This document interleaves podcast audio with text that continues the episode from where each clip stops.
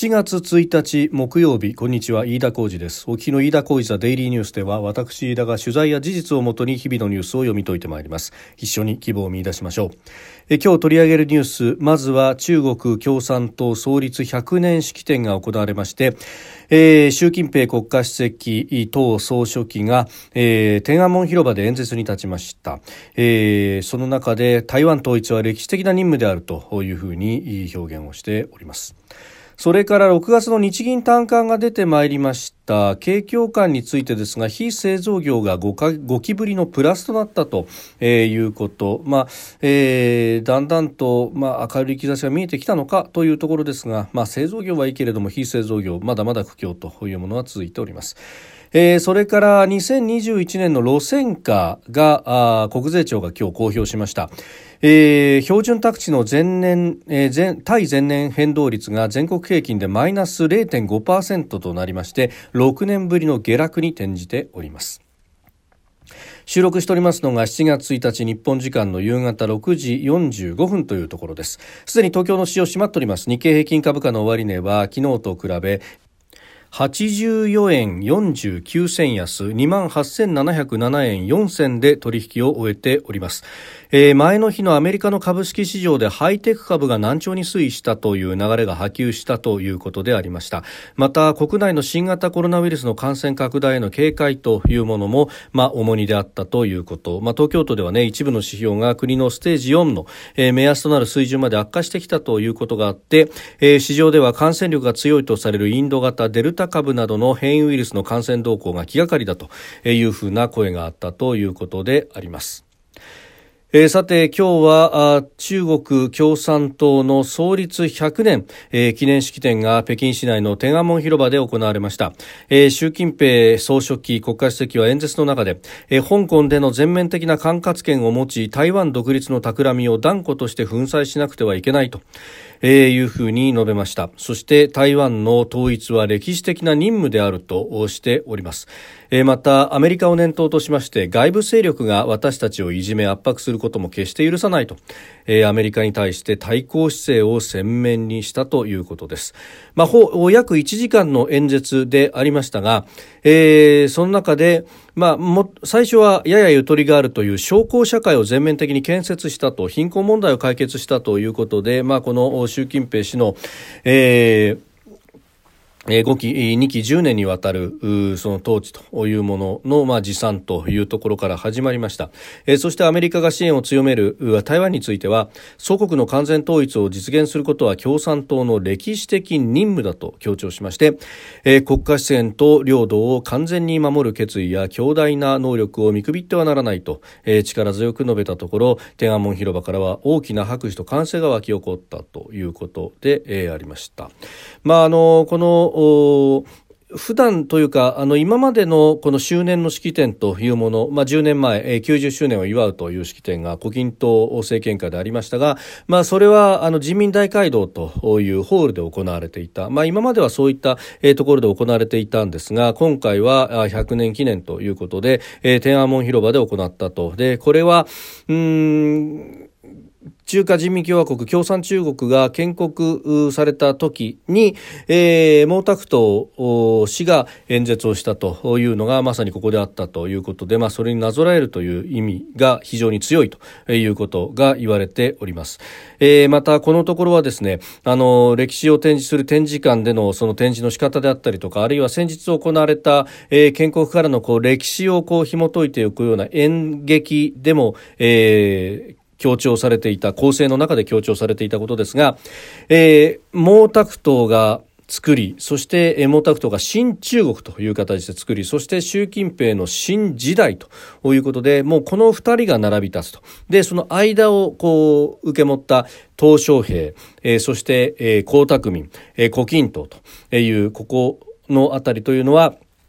つなぎであったというような、まあ、ここでも申し上げましたしいろんな人が指揮者の方々が指摘されていることですが、えー、意図的に鄧小平の鄧小平氏のこの権威というものを引き下げて、えー、自分を上げ、えー、毛沢東と自分というものの権威というものを強調するという形。そして今回の演説もそれに沿った、え、形になったということであります。でさらに、え、香港の話話なども言及しながら、えー、台湾も、えー、統一は歴史的な任務であるということを言って、えーまあ、あ武力による統一も含めて、えー、あらゆることをやっていくんだと。で、また他方ですね、世界一流の軍隊を作り、国家の主権と安全を守るということを言ってますんで、その上で、えー、台湾問題の解決というもの、祖国の完全統一、共産党の歴史的な任務であるということまで言及したということで、まあ、あのー、外に対して相当強く出るということも強調された演説になっていることは間違いないと思います。えー、アメリカを念頭にして、偉そうな説教を絶対に受け付けないと、えー、いかなる外部勢力が私たちをいじめ圧迫することも決して許さないと。いうふうに指摘もしております。まあ、このあたりですね、えー、方針の転換というものは一切ないと、むしろそれがエスカレートしていくと。いうような形であることは、えー、まあ、示唆的であったと、まあ、そういった演説になっていたというところです。で、えー、習近平氏一人だけ人民服を着て登壇をしたと、まあ、周りの幹部たちはスーツを着ていたということで、まあ、これも当然ながら、えー、毛沢東氏をなぞらえてというような、えー、こと、まあ、その求心力を高めるというような狙いも透けてて見えるということであります。で、まあ、あの、強気の姿勢、そして、えー、軍隊が前面に出るというあたりはですね、えー、今回、あの、開始の、式典の開始の前には、共産党の旗を掲げてヘリコプターが、えー、100、100と、100周年という形、まあ、それが地上から見えるような形の編隊で飛行し、さらに、えー、主力戦闘機の J10 などが、えー、編隊飛行を行ったということであります。まあ、あの、もともとこういう、こう、党の式典では軍事パレードは行わないというのが慣例になっていましたんで、えー、今回軍事パレードは見送ったということですけれども、ただこの主力戦闘機 J10 を使ってきたこの戦戦闘機は、えー、台湾の防空識別圏に頻繁に入っているという、えー、戦闘機であって、まあこれも軍事力をアピールする狙いがあるというふうな分析もされております。まあ、子供とさようにですね、この力というものを見せつけながら、周りに対しても威嚇をしながら、えー、そして強気の姿勢を崩さないという、この体制と。まあ、当然ながら、あ周辺の各国、台湾は特に強く反発をしております。台湾当局は中国は一党独裁体制のもと民主主義を抑圧し人権と自由を侵害してきたと、えー、現実を直視し台湾の民を尊重すべきだなどと反論をしたということであります。まああのこの辺りというのは、まあ、当然ながら周辺各国は非常に、えー、懸念の目を持って見ていると、えー、日本の新聞でも西読売と日経今日の夕刊の一面は、えー、台湾この演説についてというところで、えー、統一が歴史的な任務であるというところを引いてきて非常に警戒心をあらわにしているという形になっております。こういったですね、えー、ことが起こると抑止力を持って未然に戦争というものを防いでいくということが、まあ、我々には特に求められるというところであります。でそこでですね今朝方あのウェブに上がった記事でありますが、イギリスのフィナンシャル・タイムズが、えー、6月30日付で、えー台湾のこの軍事的な圧力を中国が強める中で自衛隊とアメリカ軍は台湾の有事を想定した共同の訓練を実施していると報じたと。ウォーゲームという言い方をしております。頭上の演習かなり、えー、最高機密扱いの机上訓練も含んでいるということを、まあ、複数の関係者の話として伝えたと。でトランプ前政権の末期からということですので、まあ、去年の、えー、末ぐらいからこういったことが、まあ本格的な検討というものを日米の当局者によって始めたんだということが書かれております。まあ、あの今までですね例えばアメリカがアメリカ軍として机上演習をやるあるいは日本の自衛隊が、え、日本の自衛隊として、え、その陸海空を、え、統合した作戦をやるというところで、え、頭上演習を行うというようなことはありましたが、まあ、この2つが、え、完全にこう顔を突き合わせてですねね。でお互いが何ができる何ができないというところまで含めて、えー、訓練をしていたというのは非常に大きな話でもあるしこれをこのタイミングで、えー、出してくるというあたりもですね。まああの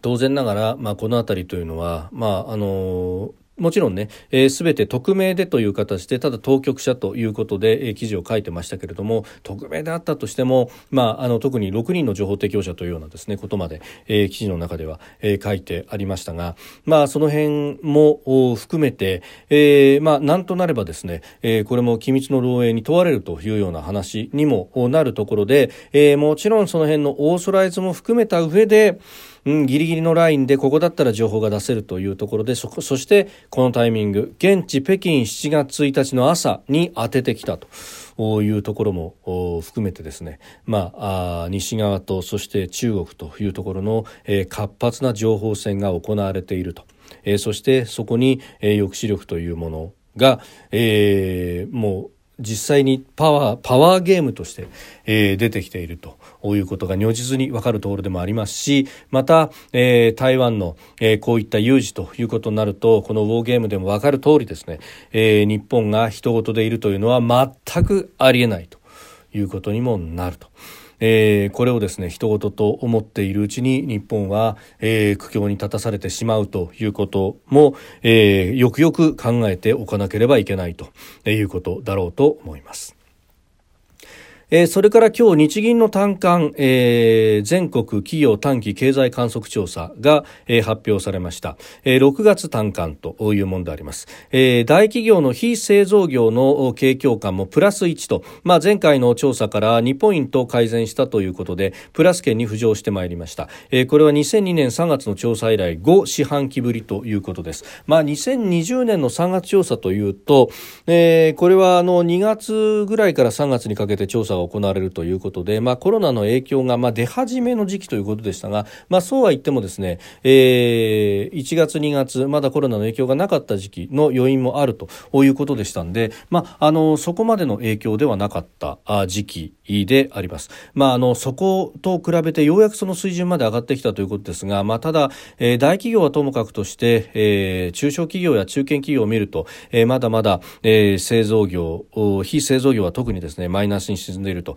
まあ、あの中小企業に関しては製造業もマイナスに沈んでいるということがありますので、えー、まだまだこれから先、えー、手を打っていかないといけないだろうということがよく見て取れると、まあ、あの資金繰りに関してはですね、えー、プラスに転じてきたというところがあるんですが他方あの物資の調達等々というところを見ますとえー、そこの部分はですね、また、あの、ここのところ、まあ、特に海外要因も含めて、えー、コストが上がってきているということがあるので、まあ、この辺の要因というもので、また、えー、景気が、あの、ワクチンが普及してきても、お少し足を引っ張られる可能性というものも、まあ、指揮者からは指摘されているところであります。まあ、それやこれを考えるとですね、まあ、これであの、日銀短観でも数字が良くなってきたと、ワクチンが普及すれば経済が上がっていくのだと、えー、だから、あの、財政出動なんかしなくても自律的に経済を回復していくんだというようなことをですね語る、えー、特に財政出動を忌避する指揮者の方にはそういう人もいらっしゃいますしまたその先には財務省等々というのも影がちらほら見えるところでもありますが決して、えー、手をこまねいていていいという状況ではないと。えー、何度も何度も繰り返しますけれども消費増税がありそしてその前2018年の10月から景気はすでに下り坂になっていたとコロナの前の段階に戻すというだけでは全く日本にとっては、えー、経済は苦境のままであるということも考えておかなければいけないんだろうと思います。えー、そしてもう一つ地価です。2021年分の路線価、えー、今日国税庁が発表しましたが標準宅地の前年、えー、対前年変動率は全国平均マイナス0.5%となって6年ぶりに下落をしたということでありました。これあの新型コロナの、ね、影響が浮き彫りになったということであります、まあ、特にインバウンド需要の比重が明暗を分けて大阪の南、えー、難波のあたりというのはかなり下落率も大きく厳しいというような数字も出てきております。まあ、あの影響がですね特に地下等々への影響というのは、まあ後追いで効いてくるというところがありますんで今後あの日本の経済が回り出すそして、まあ、あのワクチンが普及してくれば海外からのお客さんもまた帰ってくるということがあるかもしれませんけれども、えー、そうは言ってもうんこれが効いてくるというのはもうちょっと先になりそうだということでもありますし、えー、コトードさんにですねこれ実は2020年分の路線価っていうのはかなり上がっていたということがありました。うんコトードさよに、えー、このえ地価というものも、まあ、遅れて出てくる指標だということを考えるとそして、えー、この地価というもの土地の価格というものがですねまだまだその例えば銀行からお金を借りる時の担保等々にもなるということを考えるとここが、え、最終的に温められないとなかなか、うん、実際問題として、えー、経済が本格的に回復というところまではいかないということを考えるとやはり、え、手をこまねいていてはいけないんではないかということを改めて強く思うところであります。飯田浩一はデイリーニュース月曜から金曜までの夕方から夜にかけてポッドキャストで配信しております。番組ニュースに関してご意見感想飯田 TDN アットマーク Gmail.com までお送りください。飯田浩一はデイリーニュース。また明日もぜひお聞きください。飯田浩二でした。